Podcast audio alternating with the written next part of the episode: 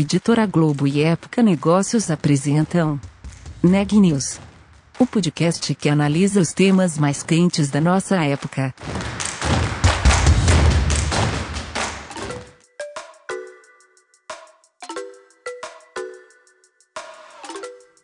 Olá, meu nome é Ana Laura Stachewski, eu sou da Época Negócios e você está ouvindo mais um episódio do Neg News nosso podcast sobre os impactos da pandemia do coronavírus na economia e nas empresas. A seguir, a repórter Ana Carolina Nunes nos conta o tema do episódio de hoje. Ana Laura, a conversa foi com o Alexandre Nascimento, da Singularity University Brasil. A gente falou sobre como ser um profissional preparado, qualificado, habilitado para o mercado de trabalho do futuro, é um futuro não tão distante, na verdade, que já começou, como ele diz, e que a pandemia também ajudou a trazer esse futuro mais rápido para a nossa realidade.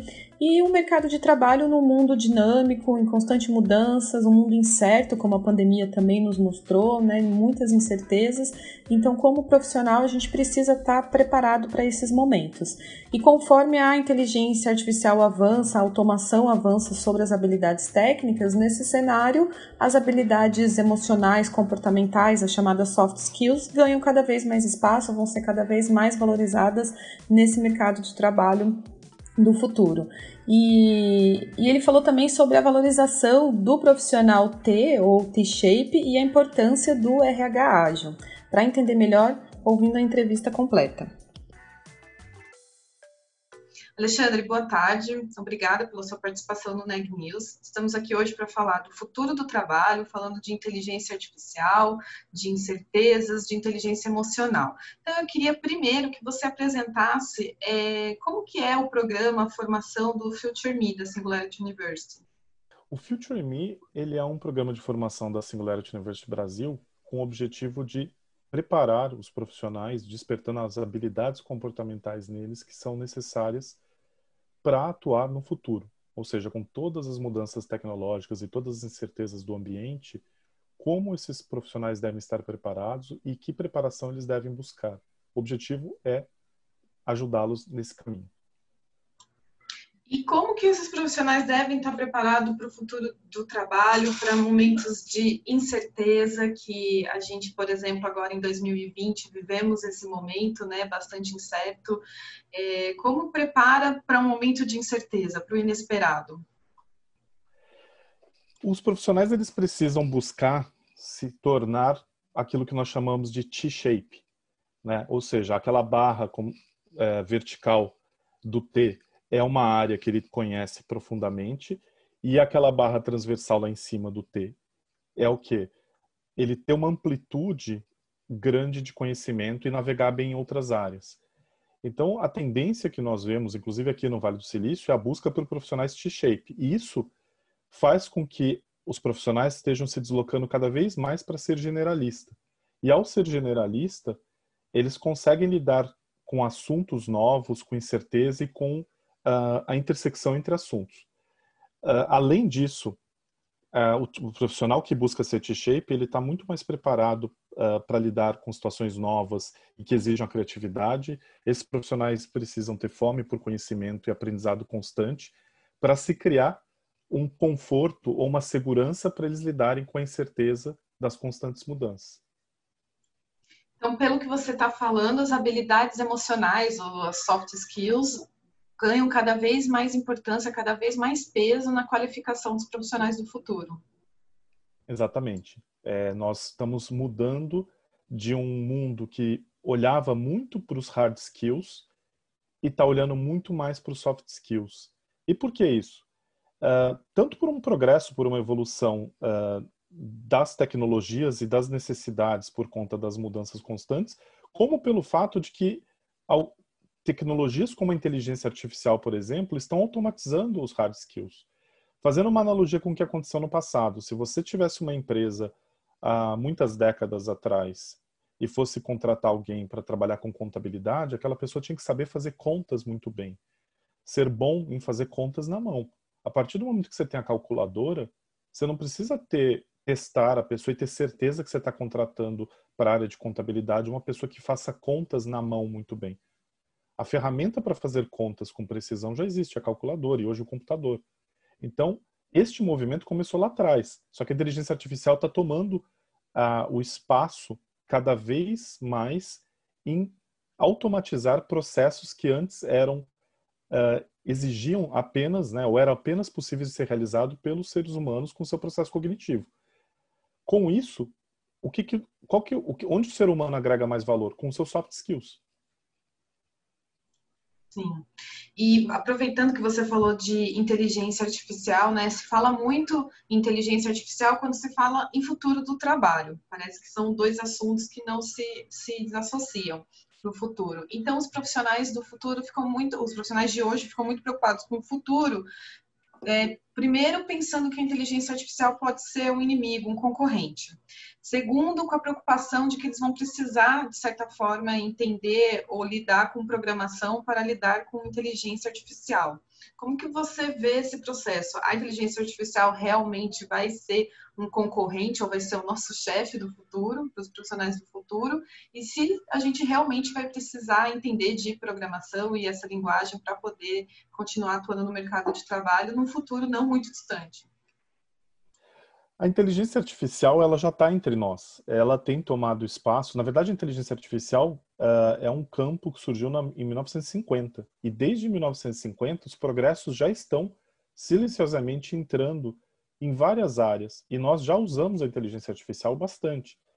A inteligência artificial já mudou as nossas vidas. Um exemplo disso é você, todos nós, não conseguimos passar uh, um dia sem usar o Google. O Google é pura inteligência artificial. Quando você vai e faz uma busca no Google, é inteligência artificial. Olhando apenas a existência do Google, o quanto isso mudou nossas vidas, o quanto isso impactou os negócios. Antigamente, se eu quisesse descobrir onde tem um lugar para cortar, para um, um pet shop, eu iria na lista telefônica, eu iria nas páginas amarelas. Esse negócio deixou de existir, porque existe o Google. O que, que a inteligência artificial tem feito nas últimas décadas? Ela tem reduzido o custo de busca por informação, de previsão e automação de tarefas que dependem do processo cognitivo humano. Então, na verdade, nós já estamos vivendo todas essas transformações e esse medo uh, em relação ao futuro, ele surge apenas porque as pessoas ficou mais evidente que os progressos agora eles são mais difíceis de ficarem escondidos debaixo de produtos. Eles estão mudando e fazendo a disrupção em todas as áreas. Com isso, Uh, alguns estudos apontam que a inteligência artificial colocará em risco em países em desenvolvimento de 85 a 89% dos, das vagas de trabalho existentes, né, das atividades, e em países desenvolvidos em torno de 45%. Só que esse risco a gente tem que entender de uma outra maneira, é o risco da mudança da natureza do trabalho. Ou seja, a forma como as pessoas trabalham hoje vai se alterar alguns nomes de funções vão se alterar. Da mesma maneira que antes você tinha que ter uma, uma pessoa trabalhando para te apoiar que soubesse datilografia, né, uma secretária, um secretário que soubesse datilografia, hoje todo mundo sabe datilografar, porque virou uma exigência. Então, naturalmente, essa transformação está acontecendo. Eu não vejo a, a inteligência artificial como um vilão, eu vejo de uma outra forma. Da mesma maneira que antes alguém que não fizesse conta muito bem não ia conseguir um emprego numa área que soubesse fazer, que precisasse fazer contas, e a calculadora mudou isso, o que está acontecendo hoje é que a inteligência artificial está aprendendo os hard skills e está dando chance e dará cada vez mais chance para pessoas que não têm ou não tiveram a chance de desenvolver tanto seus hard skills por um ensino deficitário, assumir funções aonde o diferencial delas seja o soft skill. Porque o hard skill é a máquina que vai estar tá fazendo, a inteligência artificial vai estar tá fazendo. Então eu vejo como algo promissor e inclusivo inclusive ajudando pequenas empresas a terem acesso a habilidades que antes só grandes empresas teriam por terem capital para contratar gente muito preparada. Então, talvez a chave para o profissional do futuro é preparar, se qualificar muito bem nos soft skills, nas habilidades emocionais, para poder lidar com todo o ambiente, inclusive com essa parte da tecnologia. Exatamente.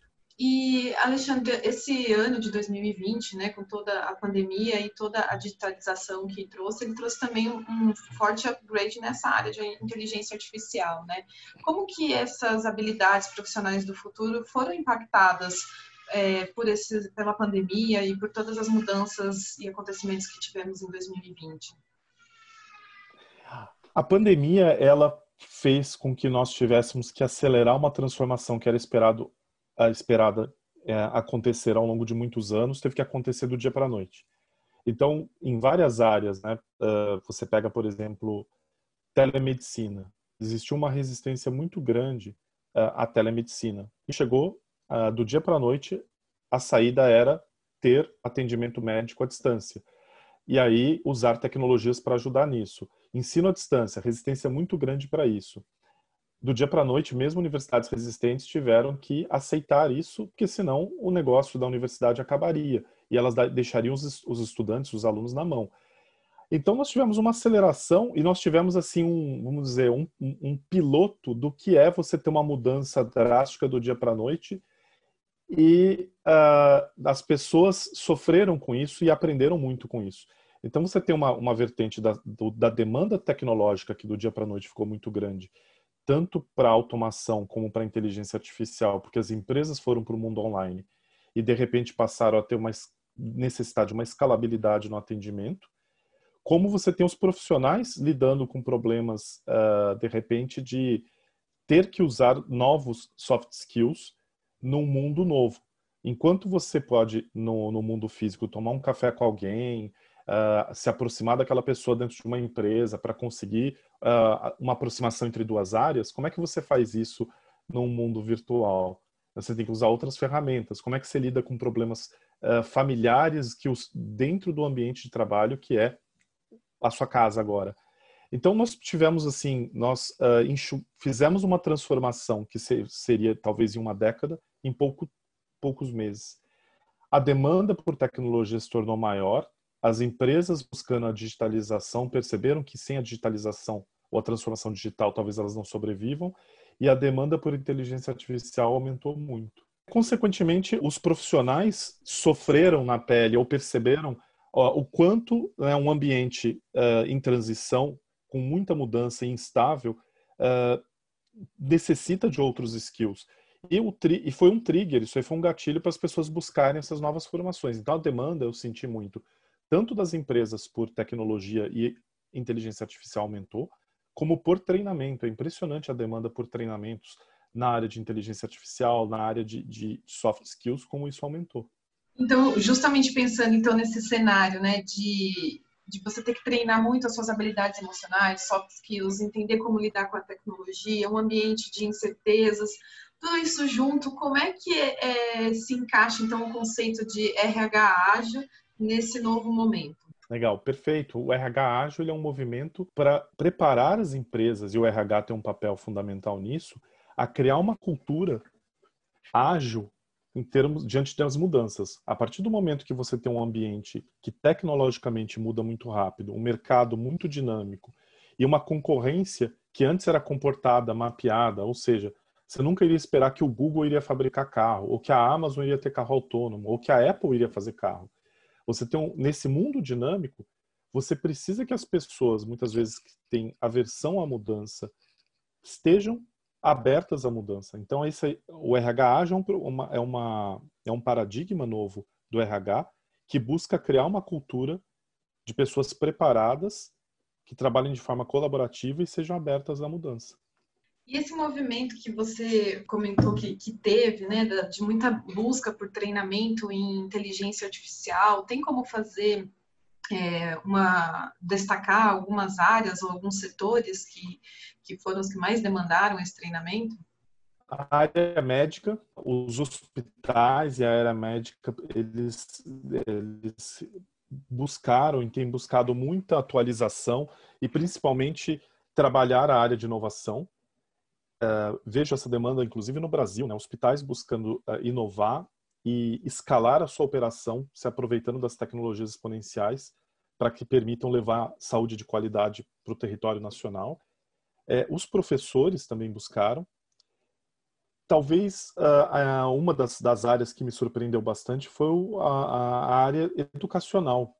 Né? Universidades e grupos educacionais também buscaram se reinventar não apenas com a questão do ensino à distância, mas dado que eu tenho um ambiente novo e virtual de ensino, como é que eu uso a inteligência artificial como aliado? Que comece a perceber se a pessoa está em dúvida, está aprendendo, que comece a ler sinais dessas pessoas aqueles sinais que a gente consegue ler numa sala de aula onde todo mundo está ali próximo fisicamente e que a gente perde um pouco no ambiente virtual. Como é que eu uso inteligência artificial para evitar evasão escolar, para antecipar a evasão escolar? Como é que eu uso inteligência artificial para diagnosticar problemas é, no ensino ou deficiência educacional em, em, alunos específicos antes que isso se agrave? Então, a busca desse, dessas áreas foi muito grande, tanto educacional como saúde. Nós tivemos uma demanda bem grande. E para 2021, a gente acabou de falar que estamos vivendo um momento de muita incerteza, mas enfim, na medida do possível, para 2021, o que, que a gente pode esperar em termos de tecnologias voltada ao desenvolvimento profissional? É, vai ser realmente uma extensão, da, da, da uma continuidade do, da importância da inteligência artificial, ou você vê outra tecnologia também ganhando mais espaço nessa área de qualificação? Eu acredito que em 2021 nós vamos ter uma continuação né, e uma consolidação do que nós vimos em 2020. É, eu acho que nós viemos, nós tivemos uma adoção de certas tecnologias e uma mudança muito repentina na maneira de trabalhar. E qualquer mudança repentina na forma de trabalhar, é, ela traz benefícios, mas ela também traz perdas. Muitas vezes uma perda de performance. Então, é, para você colher os frutos de qualquer mudança de processo, principalmente apoiado em tecnologia, você tem um tempo de transição, você tem um transitório. E você começa a ver os ganhos grandes de produtividade e, e de escala depois de um certo período. Então nós tivemos esse susto e do dia para a noite tivemos que ir para online. Várias empresas pequenas tiveram que pro, se digitalizar, abrir sua, sua lojinha online, fazer distribuição, se apoiar em plataformas de entrega, uh, aprenderam a trabalhar rapidamente e o que a gente vai ver em 2021 é a consolidação disso e com o mundo voltando, né, abrindo novamente com a vacina e com o Covid diminuindo sua importância relativa, a gente vai ver o quê? Uh, as operações terem o que a gente chama de omnichannel. Elas voltarem a ter relevância, as operações físicas voltam a ter relevância, mas o online não perde a sua importância. E aí você tem um outro desafio. Você passa a ter do dia para a noite como se fossem dois negócios. Como é que você faz com que é, essa, é, esse, esse multicanal trabalhe de uma maneira integrada, suave e transparente para o usuário? Que ele comece um atendimento numa loja falando com o vendedor e continue sem ter que explicar tudo no WhatsApp. Essa é uma tendência em 2021, você ter as operações indo para o Omnichannel. E quem vai apoiar isso? A transformação digital e principalmente a inteligência artificial, de saber acompanhar né, o, o processo de relação entre uma pessoa e um, um comércio, uma empresa, em multicanais. Então eu espero essa tendência para 2021. É, muitos apontam que a palavra de, de 2021 para frente vai ser híbrido, né? Tudo vai ser híbrido, as atividades de ensino, as atividades profissionais, as atividades de compra, de lazer, sempre nesse sentido. Exatamente. Né? A palavra híbrido ela sintetiza bem uh, o que eu expliquei que é você ter muitos canais, né? Você ter várias formas de lidar com as pessoas e tentar ter o que a gente chama de best of both, né? O melhor de cada um. Porque uh, o online tem muitas vantagens, mas existe alguma perda no online. Por exemplo, quando a gente está falando do ensino à distância. Uh, o, o mundo físico tem várias outras vantagens, mas tem alguma perda. Então, quando você tem os dois disponíveis, e nós já tivemos a experiência de ser obrigado a aprender o que é bom, o que é ruim, o que funciona e o que não funciona em 2020 no mundo digital, uh, você passa a ter o best of both. Você tem esse ambiente híbrido onde você pode oferecer e combinar o melhor dos dois. Notícias do dia. A Fundação Oswaldo Cruz fará o pedido de uso emergencial da vacina de Oxford para a Anvisa até sexta-feira, dia 8. A afirmação foi feita pelo governador do Piauí e coordenador do tema no Fórum dos Vereadores, Wellington Dias. Como o prazo da Anvisa para avaliar o uso emergencial é de até 10 dias, a expectativa é que a autorização para aplicação saia até o dia 18 de janeiro. Um grupo de pesquisadores da Argentina afirma ter identificado uma nova variante do coronavírus SARS-CoV-2 proveniente do Rio de Janeiro, a variante identificada está localizada em território brasileiro desde outubro de 2020 e foi encontrada em uma amostra dos cientistas da Administração Nacional de Laboratórios e Institutos de Saúde, que realiza mapeamento de genomas das cepas que circulam no país. Segundo o último boletim divulgado pelo Conselho Nacional de Secretários de Saúde, o Brasil tem 7.867.156 casos confirmados de Covid-19. O número de óbitos chegou a 198.657, o que nos dá uma taxa de letalidade de 2,5%. O Neg News de hoje fica por aqui. Obrigada pela audiência e até amanhã.